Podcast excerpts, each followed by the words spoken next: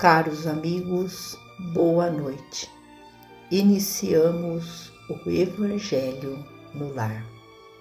Que a paz do Mestre Jesus envolva-nos a todos e com a certeza do amparo e do auxílio dos nossos amigos trabalhadores da vitória do bem, que executam a vontade do Criador possamos nós rogarmos por paciência, por resignação, para que não caiamos em aflição diante dos embates da vida e que nos curvemos diante da vontade do Criador sem queixas e lamentações.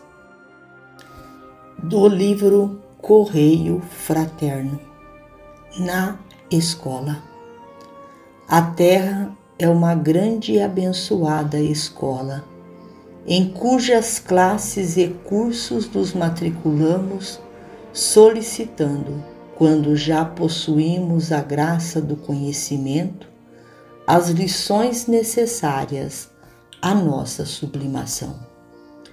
Todas as matérias que constituem o patrimônio do educandário se aproveitadas por nossa alma, podem conduzir-nos aos resultados que nos propomos atingir. Não existe, porém, ensinamento gratuito para a comunidade dos aprendizes. Cada aquisição tem o preço que lhe corresponde. A provação da riqueza é sedutora mas repleta de perigos cruéis. A passagem na pobreza é simples e enternecedora, contudo, oferece tentação permanente ao extremo desespero. O estágio da beleza física é fascinante. Entretanto, mostra escuros abismos ao coração desavisado. A demora no poder é expressiva. Todavia atrai dificuldades infernais que podem comprometer-nos o futuro.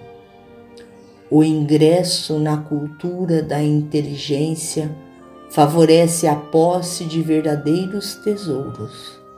No entanto, nesse setor, o orgulho e a vaidade representam impertinentes verdugos da alma. A estação de calmaria na vida familiar é tempo doce e agradável ao espírito, mas aí dentro, no oásis do carinho, o monstro do egoísmo pode enganar-nos o coração. Em qualquer parte, onde estiverdes, acordai para o bem.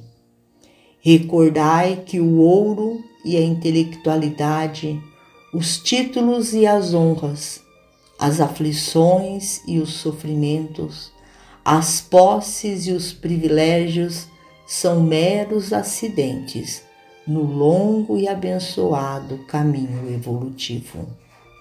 Lembrai-vos de que a vida é a eternidade em ascensão e não vos esqueçais de que em qualquer condição, só no cultivo do amor puro conseguireis edificar para a vitoriosa imortalidade. Emmanuel. Finalizamos o nosso Evangelho agradecendo ao Criador pelo amparo, pelo auxílio e a todos os nossos irmãos que compartilham conosco, doando a cada um de nós estas energias, este bálsamo que alimentam o nosso ser, a nossa alma. Uma boa noite a todos. Fiquem com Jesus e até amanhã, se Deus assim o permitir.